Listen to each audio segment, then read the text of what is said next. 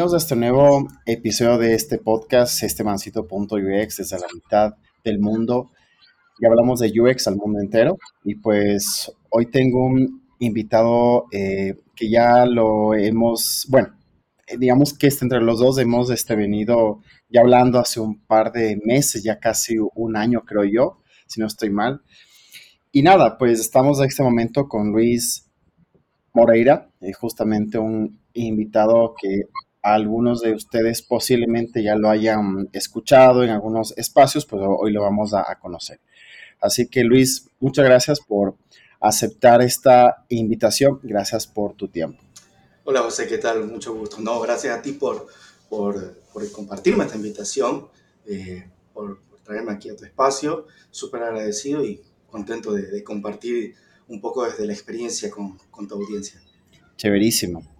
Bueno, para hacerles un contexto rápido, Luis es de Ecuador, entonces aquí tenemos a alguien pues más de nuestro, eh, nuestro país, pues para poder eh, ya seguir impulsando mucho más esta disciplina. Entonces, antes de empezar, aquí tenemos una costumbre y que nos gusta mucho este conocer cuál ha sido la experiencia, cuál ha sido la historia, esas historias que a veces muchos no conocemos de las personas que vemos pues que están haciendo algo súper interesante eh, en el Ecuador. Así que me gustaría que nos cuentes cuál ha sido tu historia, tu background, eh, cómo te topaste con el UX y pues hasta lo que estás haciendo en este momento. Bueno, eh, ¿qué te puedo contar? mi historia creo que no difiere de la de muchas personas, muchos profesionales en, en, el área, sobre todo entendiendo que el contexto del UX vino muy rápido, sin sin mucha formación académica, sobre todo en nuestra región. Y, es lo que me pasó. Eh, vengo trabajando ya desde más de 12, 15 años en, el área de, medios. Eh, puntualmente trabajé en un medio de comunicación más de 10 años en la parte digital.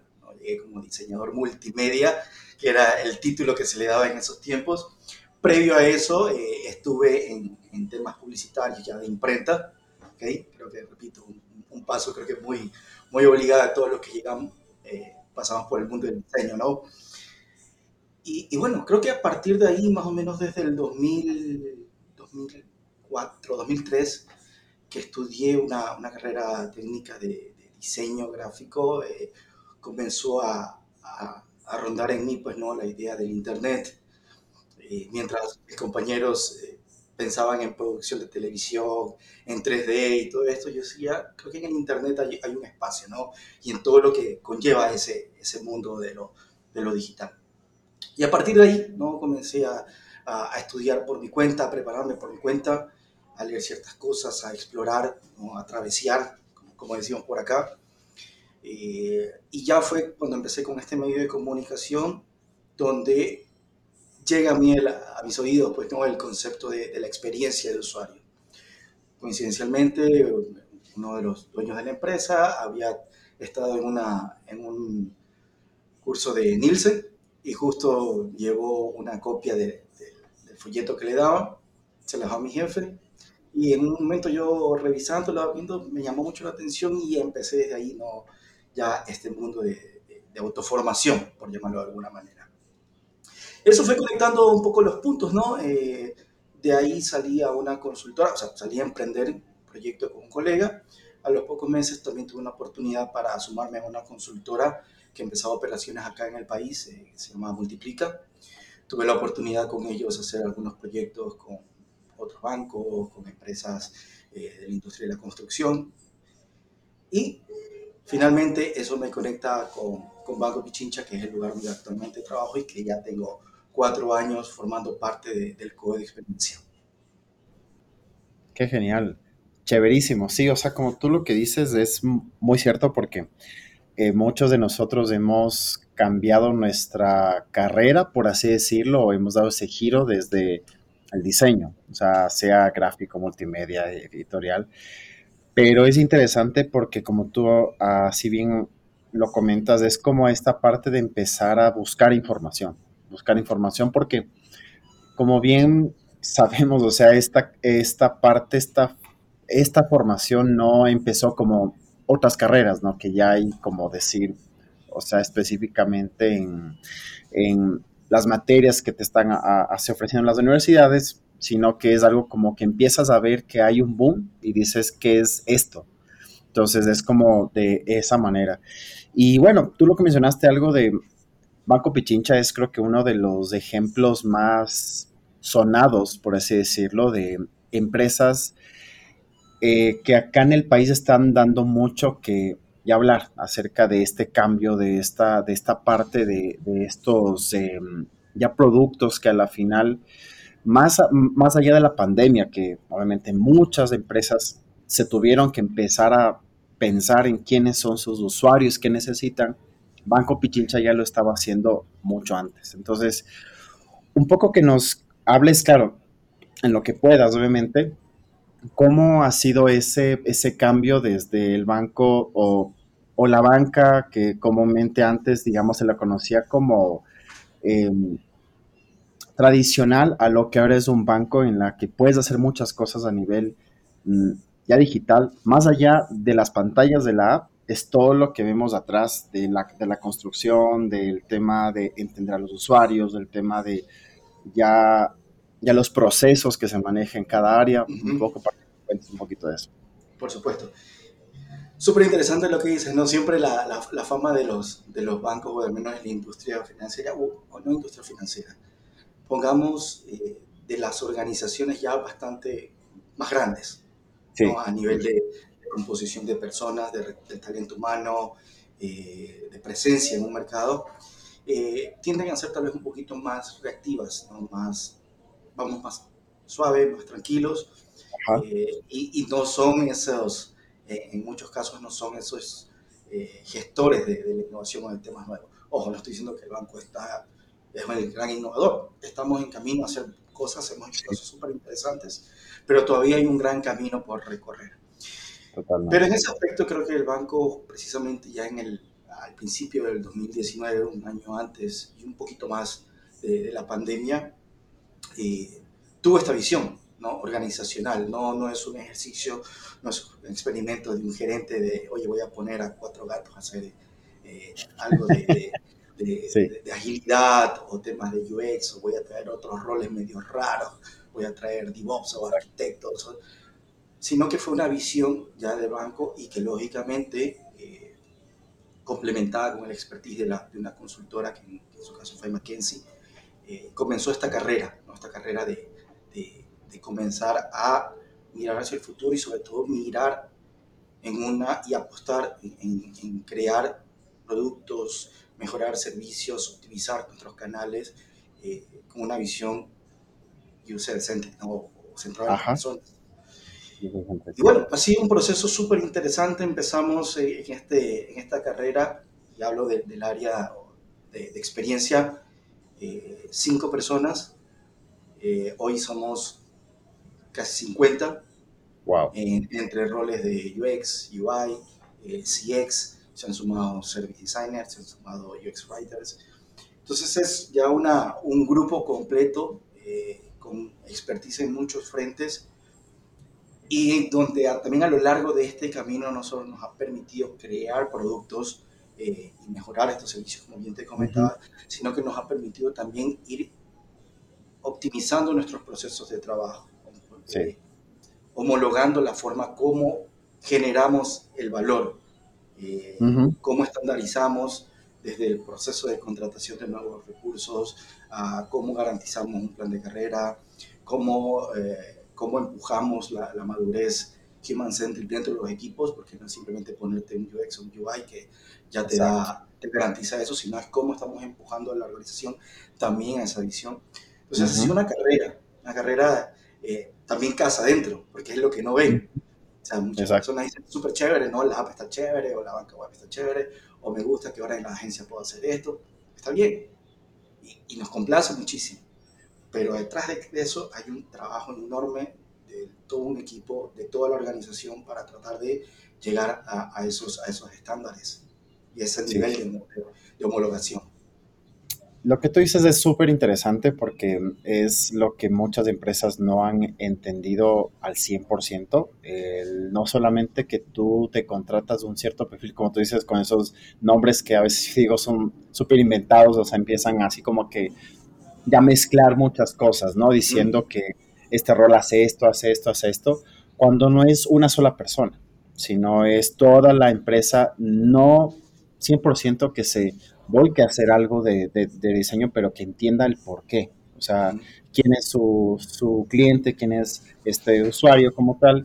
Y es súper interesante porque tú, como tú bien dices, mucha de la experiencia que se vive desde la, desde la app, también tú la puedes ver cuando vas, por ejemplo, a las agencias, desde el mismo lenguaje que que se utiliza desde el mismo, digamos, eh, hasta la parte ya visual, ¿no? O sea, los mismos iconos que se utilizan en la aplicación existen en este tema. Entonces es un trabajo, como tú bien dices, de, de así poder optimizar.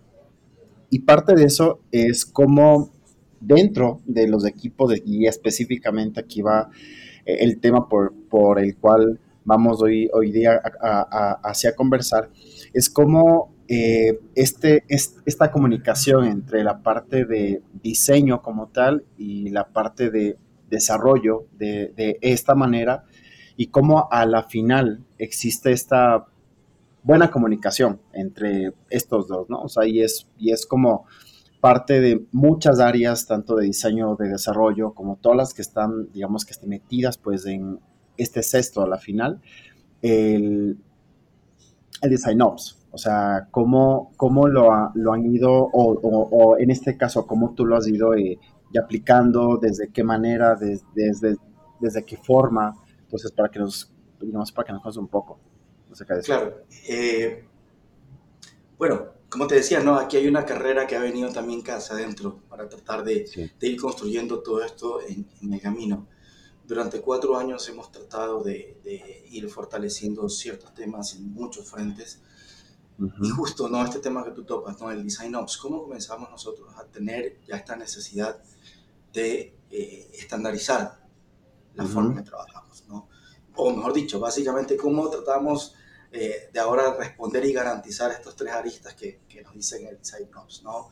Es ¿cómo, cómo garantizamos la calidad de nuestro trabajo ¿Cómo, cómo, cuáles son esos criterios que nos permiten decir? Criterios que son entendibles para toda la organización, para decir, perfecto, con esto trabajo de investigación, con esta iteración, eh, entendemos que estamos check para tomar la decisión y entrar a la etapa de desarrollo. ¿Cuáles son esos criterios de calidad que nos permiten decir que nuestro trabajo pasa a dos? Luego, ¿cómo a través de esos estándares, de esos criterios, cómo generamos el impacto a la organización? Porque es lo que te comentaba hace rato nos complace muchísimo, nos, nos da muchísima alegría cuando alguien dice, oye, la app súper chévere, el diseño súper simpático, me gusta, eh, agregaron funcionalidades que yo quería, perfecto. Pero ¿cómo garantizamos también nosotros que adentro que esa funcionalidad o ese valor que le entregamos al cliente también sea un valor para la, para la organización? ¿Okay? A través de qué manera decimos todo este trabajo que tomó de investigación para eh, adecuar una nueva funcionalidad. ¿ok? Cuando otro equipo, cuando otra área requiera hacer algo muy similar o requiera eh, entender parte de lo que se hizo acá, no le pase, no pase las mismas penurias que pasó el primer equipo de tomarse dos, tres, cuatro sprints, sino que de alguna manera tenga acceso a ese conocimiento y pueda tomar decisiones mucho más rápido. Eso es el impacto. ¿Cómo garantizamos la eficiencia en la toma de decisiones? que no todos los equipos para hacer la misma cosa se tomen al mismo tiempo. Correcto. Y, tercero es, como tú bien decías, cómo garantizamos la colaboración con otros, con otras áreas, con otros roles. Y bueno, y en todos esos tres pilares, digamos, hemos tenido muchísimos esfuerzos de manera eh, puntual y desde cómo, cómo, nos comunicamos con otras áreas, pero que tú dices, sobre todo con equipos de desarrollo, eh, uno de los primeros esfuerzos que venimos corriendo con, con, los miembros ¿no? del COE de experiencia, porque esto no es un trabajo ni de mío ni de una X persona, sino de todos los miembros del COE, eh, fue precisamente la construcción del Design System. Eh, Un Design System que han venido en constante evolución ¿no? desde, eh, creo que el 2020 con la llegada de la pandemia creo que fue donde más, más candela se le metió a este tema. se ha venido construyendo ya todo un estándar de componentes que ha permitido precisamente la salida mucho más rápido de otros productos, ¿no? Eh, de, productos de ahorro, de préstamos, eh, de estandarizar campañas de correo, porque ahora todo ya está eh, comprendido a través de nuestro design system. Entonces ha sido un esfuerzo que fue uno de los primeros que se realizó, que se mantiene hasta la, a, la fecha y que comienza a escalar, ¿no? porque hoy por hoy ya estamos entrando en, en, en, áreas de accesibilidad dentro del design system. Entonces, eso. Eh, otro esfuerzo ha sido desde la parte del research mismo, ¿no? Eh, como esta investigación, lo que te decía, ¿no? ¿Cómo garantizamos que ese conocimiento que se adquiere a través de un proceso de investigación no quede únicamente en la cabeza del UX que se encargó o quede nomás en el conocimiento de los miembros del equipo que, que ejecutó, sino que se vuelve ya un activo de la organización. Exacto. Entonces comenzamos a hacer un esfuerzo para crear lo que llamamos nuestro Insight System, ¿okay? que fue un ejercicio muy casadentro, creamos nuestro propio repositorio, creamos nuestro propio estándar de documentación, eh, definimos criterios de calidad para esa documentación, qué debe cumplirse para que esa documentación esté cheque y pase a registrarse en este repositorio. ¿Cuáles son los criterios que se deben cumplir una vez que está publicado? Debe ser socializado, compartido, ¿okay? puesto a disposición de toda la organización. Todos son criterios, no, no solo es la parte operativa, sino también los estándares para garantizar que se vuelva un activo de la organización. Entonces, así como otros frentes, ¿no? Tenemos el frente de la academia de experiencia, que también ha sido otro esfuerzo, eh, donde buscamos a través de contenidos eh, trabajados con los miembros del COE recursos, enseñar de una manera mucho más simplificada a toda la organización, porque es importante apostar por la experiencia de los clientes. Súper. Entonces, Así, por nombrarte estos tres ejemplos, hay otros esfuerzos que se han venido eh, corriendo desde el lado del COE precisamente para ir generando todos estos estándares. Súper. Sí, o sea, lo que tú se dices es súper importante porque no es solamente en ese momento lo que así te necesitas ya sacar y pues ya simplemente, sino que esto, como tú bien dices, se, queda como ese aprendizaje para seguir eh, ya mejorando y eso es como que lo chévere de estos equipos que se concentran en, digamos, no solamente en hacer las cosas, sino que en que puedas de, ya aprender. O sea, tú aprendes y, al, y, al, y a la siguiente vez ya lo haces más rápido, no porque sepas más, sino porque sabes en qué no tienes que, mm, digamos, que este fallar, ¿no?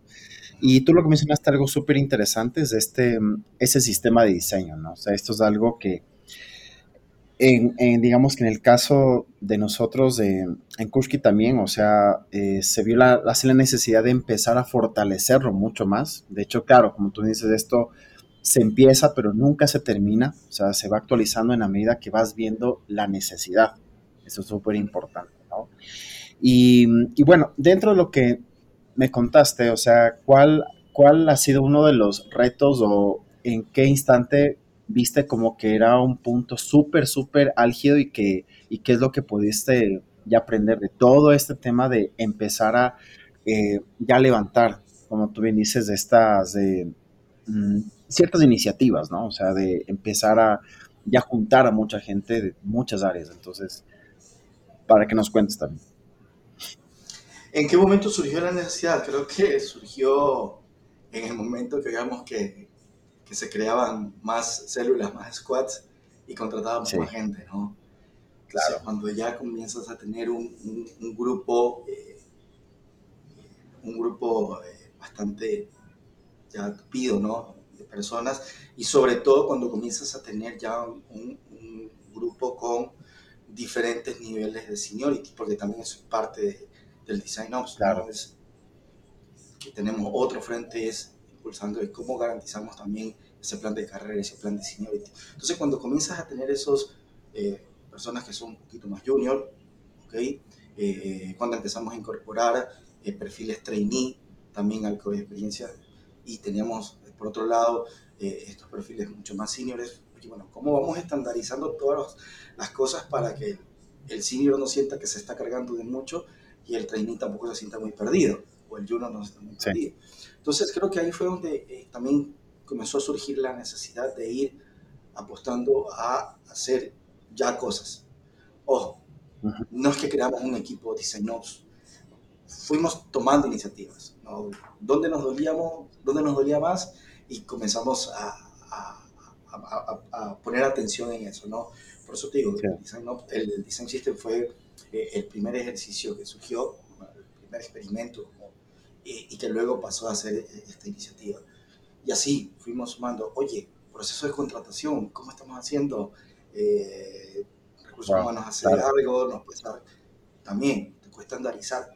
No, no es que creamos el, el mega proceso de contratación, pero sí creamos ya un estándar. Listo, esto tiene que pasar. Paso uno, paso dos, cómo hacemos las pruebas técnicas, cómo sometemos a, a las entrevistas, cómo hacemos las conversaciones con los pares, etc. Entonces, comenzamos a definir todo eso. Entonces, repito, ya la necesidad también va surgiendo a partir de los escenarios. ¿no? Siempre digo, la, la necesidad es lo que da la oportunidad. Y a partir de esas necesidades es donde fuimos metiendo mano en una u otra cosa. No es que, que, tuvimos un roadmap, primero vamos a hacer esto, luego vamos a hacer esto. Fuimos haciendo muchas cosas. En muchas nos dimos contra la pared. Nos tocó dar vuelta, volver a, rehacer, pero no pasa nada. Fue parte del proceso, fue parte del aprendizaje que nos permitió madurar en muchas cosas.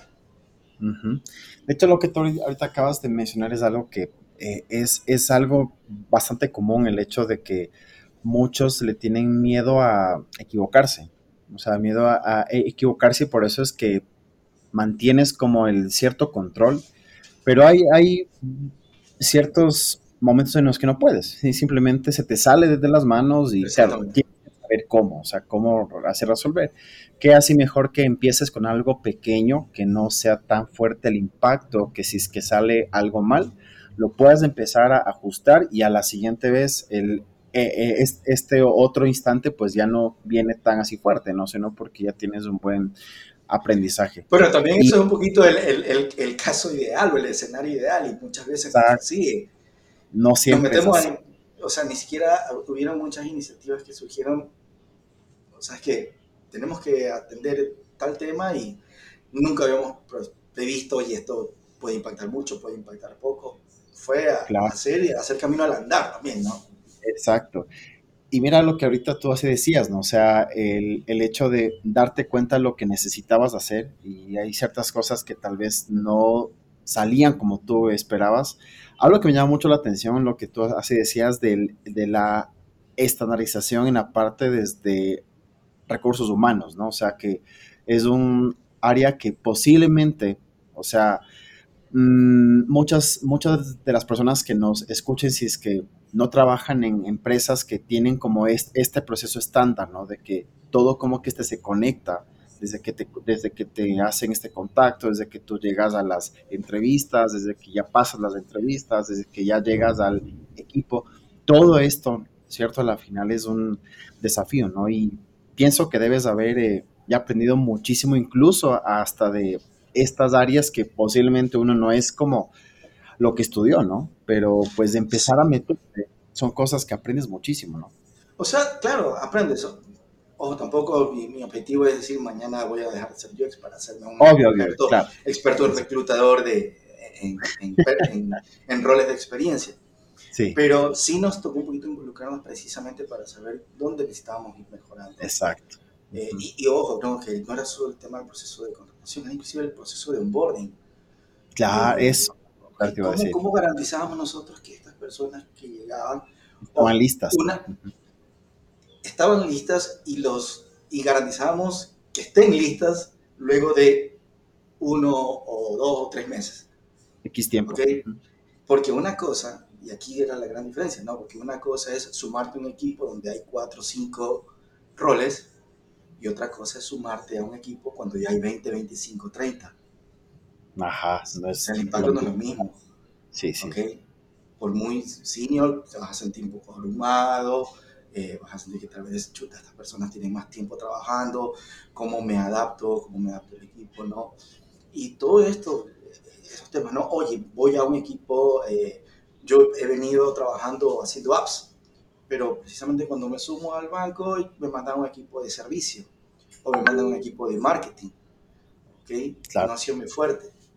No es que hay cosas que, que, difieren al 100%, pero no es, lo mismo, no es el mismo entorno en el que tú vienes. Entonces, ¿cómo garantizamos que estas personas, eh, sabiendo que dominan el rol, pero que se adapten a un entorno que es distinto al que venían trabajando, o que se adapten a un equipo que ya viene con una, con una velocidad, ¿no? con una velocidad crucero eh, de 400 kilómetros por hora, y tú te tienes que subir al andar, es muy complicado, ¿no? Entonces, ¿cómo hacemos para darte las herramientas para que tengas un proceso eh, un poquito más, eh, más mejor guiado, con un mejor acompañamiento para que la transición sea un poco mejor? Repito, cosas por mejorar, sí, segurísimo, todavía tenemos mucho, mucho que aprender ahí. Sí. es lo que tratábamos, ¿no? Y surgía, había una necesidad y tratamos de meterle mano a esa parte. Total.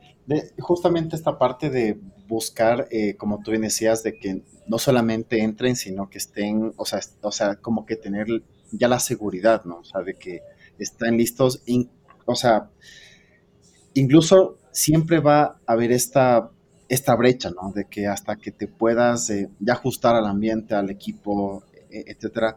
¿Cómo, cómo eh, dentro de lo que tú has aprendido, cómo mides que eso esté pasando? O sea, ¿cómo así lo, o sea, lo has visto como, o sea, como qué tan fácil es medir que en verdad está funcionando lo que, lo que están eh, y haciendo, o sea, desde la parte, como te decía, de la, como tú me decías, de la, de la estandarización, de, de empezarlos hacia meter, ¿cómo mides, no? O sea, al final eso. Bueno, hay muchas formas de, establecer un, un, estándar de medición de acuerdo a lo que estamos haciendo. Te vuelvo a poner el ejemplo del Design System. Para nosotros era eh, cuando empezamos ya, a, comenzó a tener mucho más, más cuerpo, estar mucho más armado era precisamente el reto cómo vendemos este esfuerzo que se ha venido haciendo. Y precisamente una de las cosas era llevar esto a un impacto numérico, que, que siempre es, que al menos siempre la clave, ¿no? Para todo. Y era precisamente, oye, ¿cuánto le está tomando, por ejemplo, a un diseñador crear un formulario? A un diseñador, a un UI le toma crear un formulario uno o dos sprints. Y a un front le toma un sprint desarrollarlo. Perfecto. Al tener un design system, ok, ya más eh, homologado, al diseñador le toma dos días y al desarrollo le toma un día pasarlo. O sea, fuimos de tres semanas, ok, a tres días. Entonces ahí hubo un impacto. Y ahí vamos, ahí vamos nosotros viendo si realmente sus esfuerzos se dieron. Lo mismo en el tema de investigación. A partir del repositorio era típico en los grupos, ¿no? Oye, ¿quién tiene algo sobre, sobre comportamientos de ahorro en, en la costa? Chuta, yo creo que tenía algo. Ah, yo lo presenté en la review, pero del 2019. Lo tendrás a la mano. Pasaban eso. ¿Ok? Ahora, con un repositorio estandarizado, todas las investigaciones deben permanecer ahí y esa es el primer, la primera fuente de consulta. Si no está ahí, bueno, puedes buscar en otras fuentes, pero ahora todo debe estar centralizado y debe estar ahí. Entonces, todo ese proceso de investigación secundaria que te puede tomar así mismo una semana, puede tomar ya dos, tres días. ¿Por qué? Porque con los hallazgos que hicieron en otros equipos, bajo otras investigaciones, me ayuda, lo complemento con lo que estoy buscando en, en, otras fuentes externas a la organización y ya con eso voy armando mis primeras preguntas de investigación para pasar a mi investigación primaria. Pero repito, ahí está el impacto. Ese tiempo que se perdía en comenzar a gritar como en medio de la plaza, quién tiene y dónde está. Entonces, son formas donde hemos ido midiendo precisamente la eficiencia de estos, de estos esfuerzos ¿no? y el impacto que han generado. Que repito, es parte inclusive de estos pilares, ¿no? Es cómo garantizamos el impacto que genera todo esto a través de métricas, ¿no?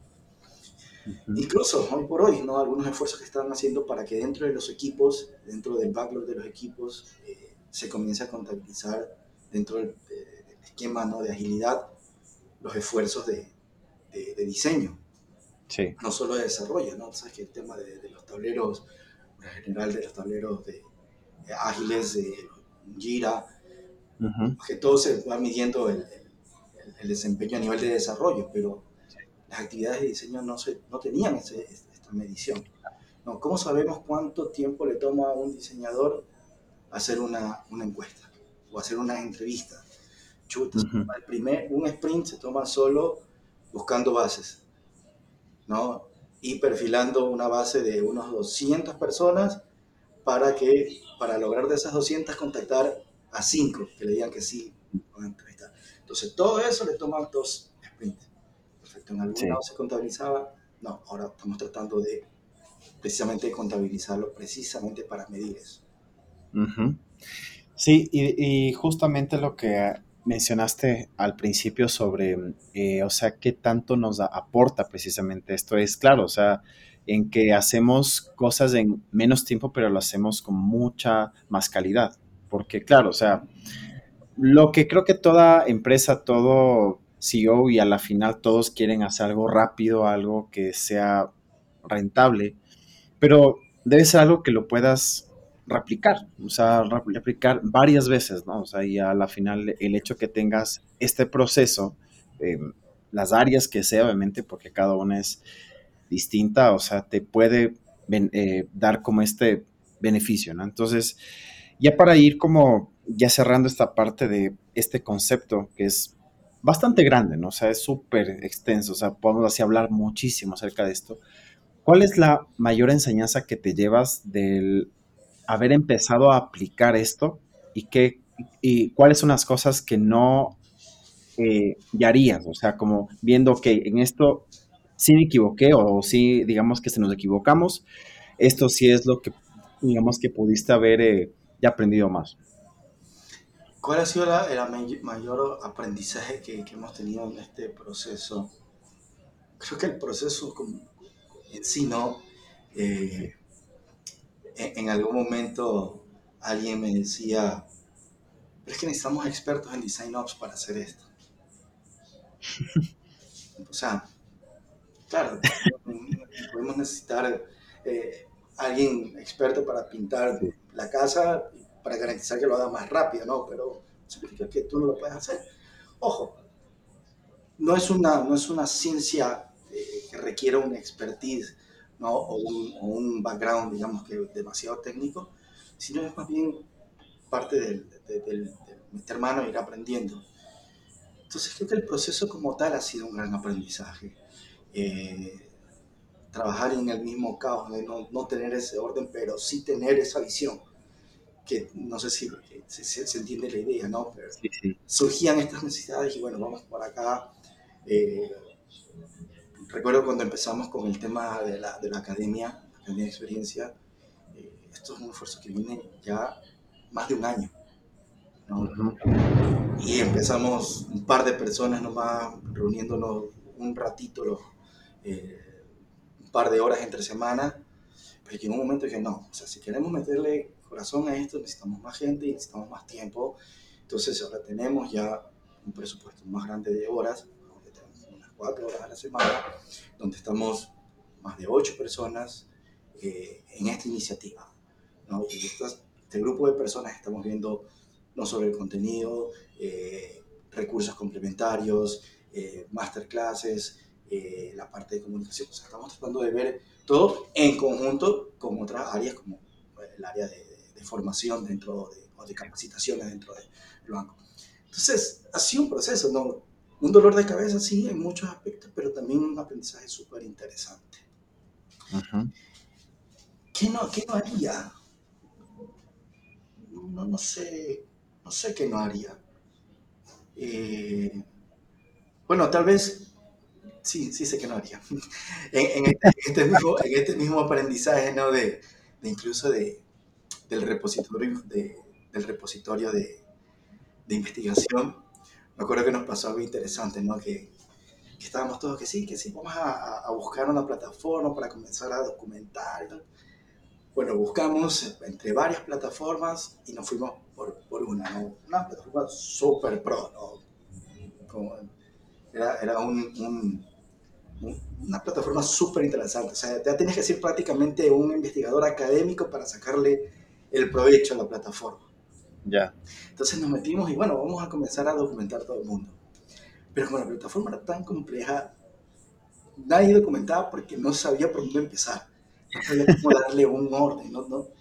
Entonces pasó el tiempo que nos había dado el, el proveedor para, para hacer el, el demo. Eh, fue un par de meses que nos había dado, habíamos negociado. Y no habíamos ni documentado creo que dos o tres y ahí medio, medio.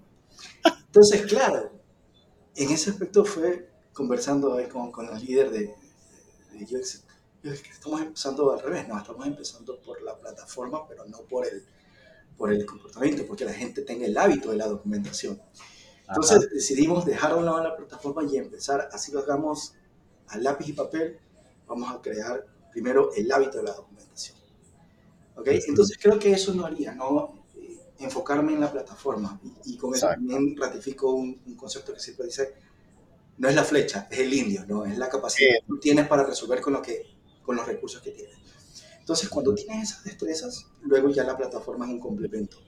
Uh -huh. Creo que eso realmente no haría, no, no centrarme en, en al final la, la, herramienta o el recurso la plataforma, sino en las capacidades, en impulsar y desarrollar las capacidades. Súper.